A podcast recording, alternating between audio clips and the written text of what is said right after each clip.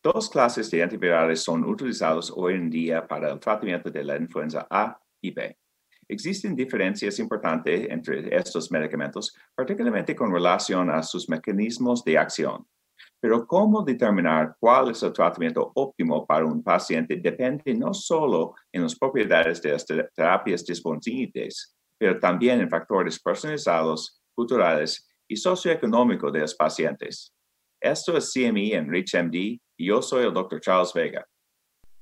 Y yo soy el Dr. Ángel Cos. Creo que es importante mencionar que mientras estamos consumidos con el COVID-19 ahora, la temporada de la influenza 2019 a 2020 fue bastante mala y aún existe mucha incertidumbre acerca de la temporada 2020 a 2021. Por lo tanto, en esta temporada, las pruebas virales para determinar el virus serán más importantes que nunca. Dado este, este incertidumbre, enfocaremos nuestra discusión acerca de pacientes que son positivos para la influenza, pero negativos para el COVID-19. ¿Bien?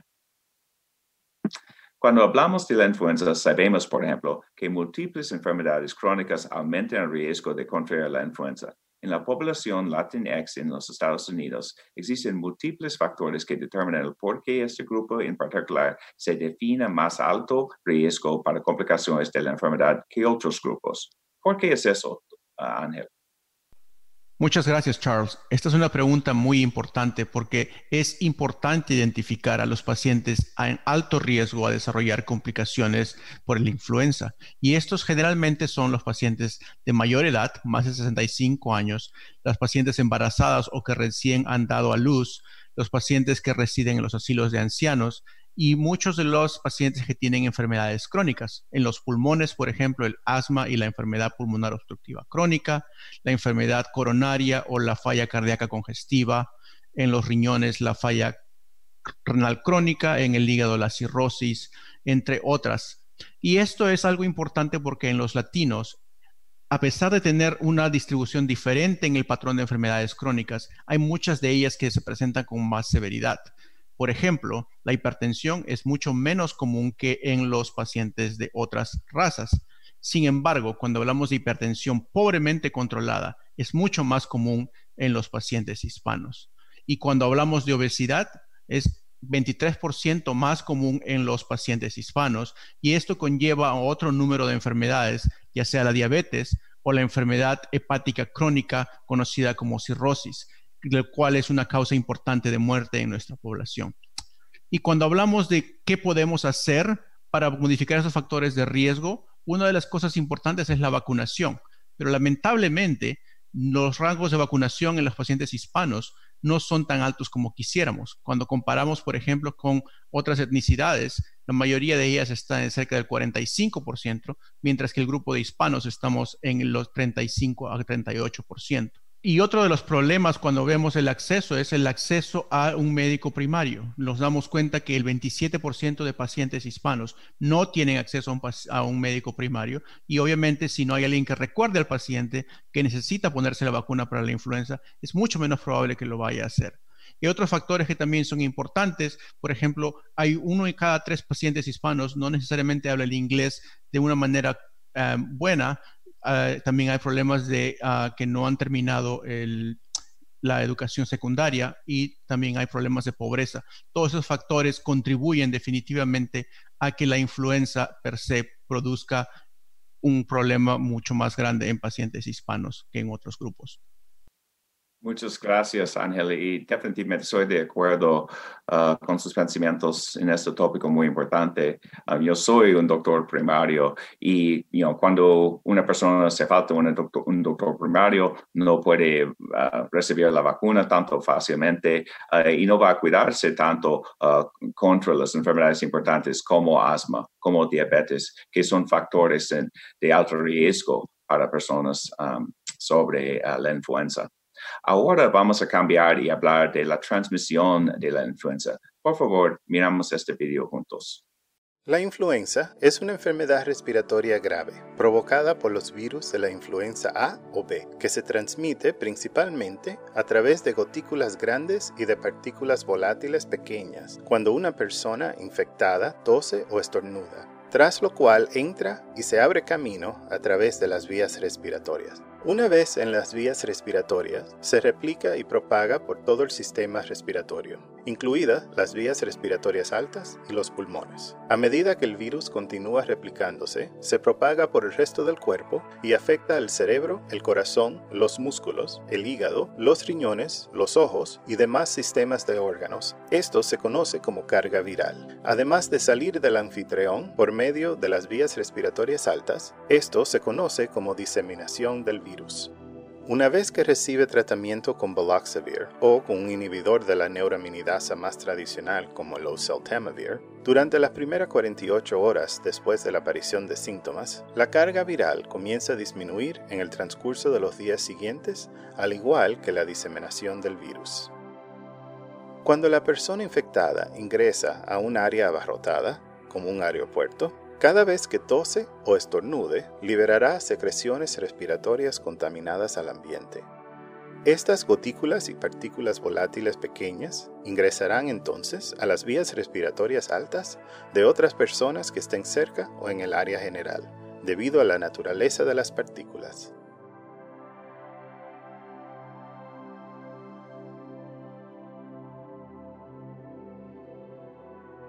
Con un índice de propagación del 5% al 20%, una gran cantidad de personas estarán expuestas al virus y luego propagarán el virus a otras partes del país y del mundo. Interesante video. ¿Puedes comentarme acerca de los factores de la diseminación viral y de la carga viral y por qué son importantes? Gracias, Ángel. Y ah, sabemos que ah, la mayoría de casos de influenza son transmitidos entre una familia o entre unas personas que viven juntos, esos contactos más cercanos ah, que están al riesgo para influenza cuando es en, una comunidad. Y yo, que yo miro con mis pacientes y mis familias que, que me cuidan son que ellos tienen no solamente dos, pero posiblemente tres generaciones en el mismo apartamento, uh, mismo hogar. Y entonces, esto es un uh, riesgo no puro para la persona que, que, tiene, es que es la primera persona que, um, que tiene diagnóstico de influenza en, en, este hogar, pero puede pasarlo, y particularmente a las personas de alto riesgo. Entonces, puede empezar con, un, por ejemplo, un hombre de, de 23 años que no está en alto riesgo de influenza. Es el primer caso Ah, de un hogar, pero entonces puede pasarlo a, su hija, quien tiene seis meses, o a su abuelo, quien tiene 90 años. Y entonces necesitamos tomar en cuenta no solamente el paciente enfrente de nosotros cuando cuidamos a una persona con influenza, pero sus contactos en su hogar también. Y ahora veamos otro video acerca de los diferentes mecanismos de acción de dos clases de antivirales aprobados por la Administración de Alimentos y Drogas de los Estados Unidos, o la FDA. En el ciclo de vida del virus de la influenza hay cinco etapas. Entrada del virus, desprendimiento viral, replicación viral, ensamblaje y emación y liberación viral. El ciclo de vida empieza cuando el virus de la influenza ingresa en el anfitrión a través de las vías respiratorias. Los principales blancos del virus son las células del epitelio cilíndrico de las vías respiratorias, donde la hemaglutinina del virus es necesaria para adherirse a la superficie de la célula del anfitrión. El virus pasa por la membrana celular, la membrana viral se fusiona con la membrana del endosoma y el canal iónico M2 facilita la liberación del ARN del virus al núcleo para fines de transcripción y traducción.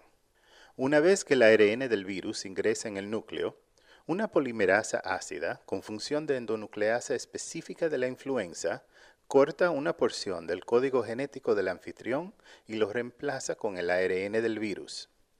Este proceso de replicación viral se produce generalmente en cuestión de horas, produciendo una gran cantidad de estructuras de base proteica denominadas viriones, que luego se transportan preferentemente a la membrana plasmática apical y se liberan a través de un proceso llamado gemación.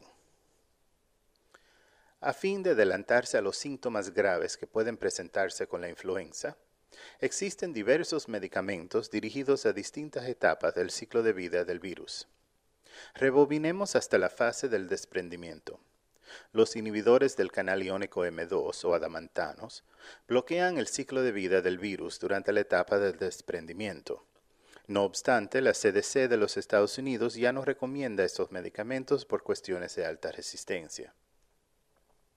Por otra parte, los inhibidores de la neuraminidasa, como los Eltamavir, están dirigidos a la última etapa del ciclo de vida del virus e impiden que el virus reproducido se propague a las células epiteliales cercanas, mientras que el medicamento antiviral Baloxavir Marboxil interrumpe el ciclo de vida del virus durante la etapa de replicación, al inhibir la endonucleasa específica de la influenza que es necesaria para replicarse.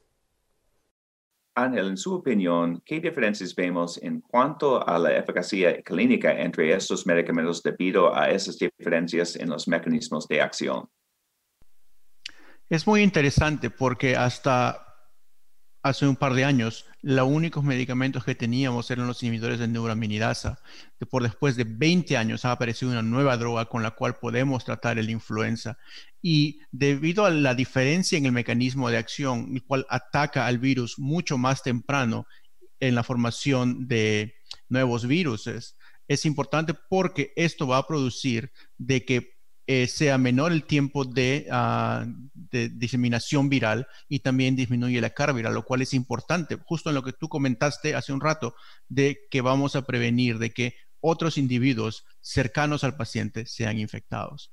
Y es interesante en, en cada estudio entre adultos y ah, en niños ah, que tienen comparación entre oseltamivir y baloxavir, um, uh, tiene eh, los niveles de, uh, uh, de, carga viral más, más bajo de oseltamivir. So es, es interesante y vamos a ver um, sobre tiempo cómo se afecta posiblemente esta familia que, está, que viven cerca um, y si puede bajar la diseminación del virus. también hemos mencionado en varias ocasiones el tema de pacientes de alto riesgo. Ah, quiénes son estos pacientes de alto riesgo ah, y cómo pensamos del, tratamiento para ellos, eh, si hay una diferencia entre estas ah, diferentes opciones antivirales. Es interesante esa pregunta también porque si bien es cierto, hemos usado los inhibidores de neuraminidasa por mucho tiempo para usar y hemos aprendido con el tiempo de que ellos pueden ser usados en pacientes de alto riesgo, el Baloxavir es un estudio, eh, tiene un estudio que ha demostrado que se puede usar en pacientes de alto riesgo. El estudio eh, Capstone 2 fue específicamente diseñado para pacientes de alto riesgo de complicaciones, la mayoría de ellos pacientes de más de 65 años o con problemas pulmonares. Y esto determinó que la FDA, la Administración de Drogas y de ah, Comida en los Estados Unidos, lo aprobara para el uso en pacientes de alto riesgo. Y eso es algo que, en mi opinión, ha cambiado cómo vemos ahora el manejo de influenza, porque hasta antes solo teníamos una opción y también habían más y más casos de potencial resistencia a este, a este medicamento, pero ahora al menos tenemos más opciones. Absolutamente que sí. Um, y you know, otra cosa para pensar es la profilaxis uh, entre influenza, y particularmente para las personas en alto riesgo de complicaciones de, de la influenza. Um, y eso es algo que, uh, que es normalmente cuando yo estoy mirando a un paciente con influenza, es la cosa última que pienso antes que salir, cuando está listo de salir de la puerta. Oh, ¿quién más vive en su hogar? Y, y, hay algunas personas de, en, alto, en alto riesgo y ellos ah, recibieron la vacuna contra influenza o no. Um, ahora sabemos que oseltamivir, zanamivir son muy efectivos uh, para personas uh, que están en riesgo de, tener influenza. Um, Baloxavir ahora no tiene la indicación formal de ser de ser profilaxis contra influenza, pero hay un estudio, se llama Blockstone, eh, que dice que que Baloxavir fue uh, similarmente efectivo uh, como estudios en el pasado de oseltamivir uh, de como profilaxis contra influenza. So es, es algo, es un espacio a mirar en el futuro para Baloxavir. Perfecto. Y hay algo más que añadir en esto, que es en mi práctica al menos, yo no espero el resultado del test, porque incluso si el test es negativo y mi sospecha es alta, igual voy a tratar al paciente que está en alto riesgo de complicaciones por la influenza porque ningún test es 100% ah, exacto. Y si el paciente tiene factores de riesgo de desarrollar muchas complicaciones, yo prefiero personalmente errar en el, en el ser, precavido y darle el medicamento. Y lo otro que es favorable en usar el, el, nuevo agente es que es solo una dosis, dependiendo si el paciente pesa menos de 80 kilos o más de 80 kilos, pero es una dosis comparado con las dosis de ah, los otros, las otras opciones que tenemos que generalmente requieren dosis dos veces al día por cinco días y como sabemos, y uno cuando ha experimentado esto como paciente también puede darse cuenta que es mucho más fácil ser, eh, cumplir el tratamiento cuando es solo una vez versus tiene que tomarlo varios días seguidos. Es natural que a veces uno deja de hacerlo, lo cual no es recomendable. Tenemos que estresar a nuestros pacientes que se debe completar el tratamiento, pero si la droga ayuda en ese sentido, es también algo que en mi opinión, es favorable.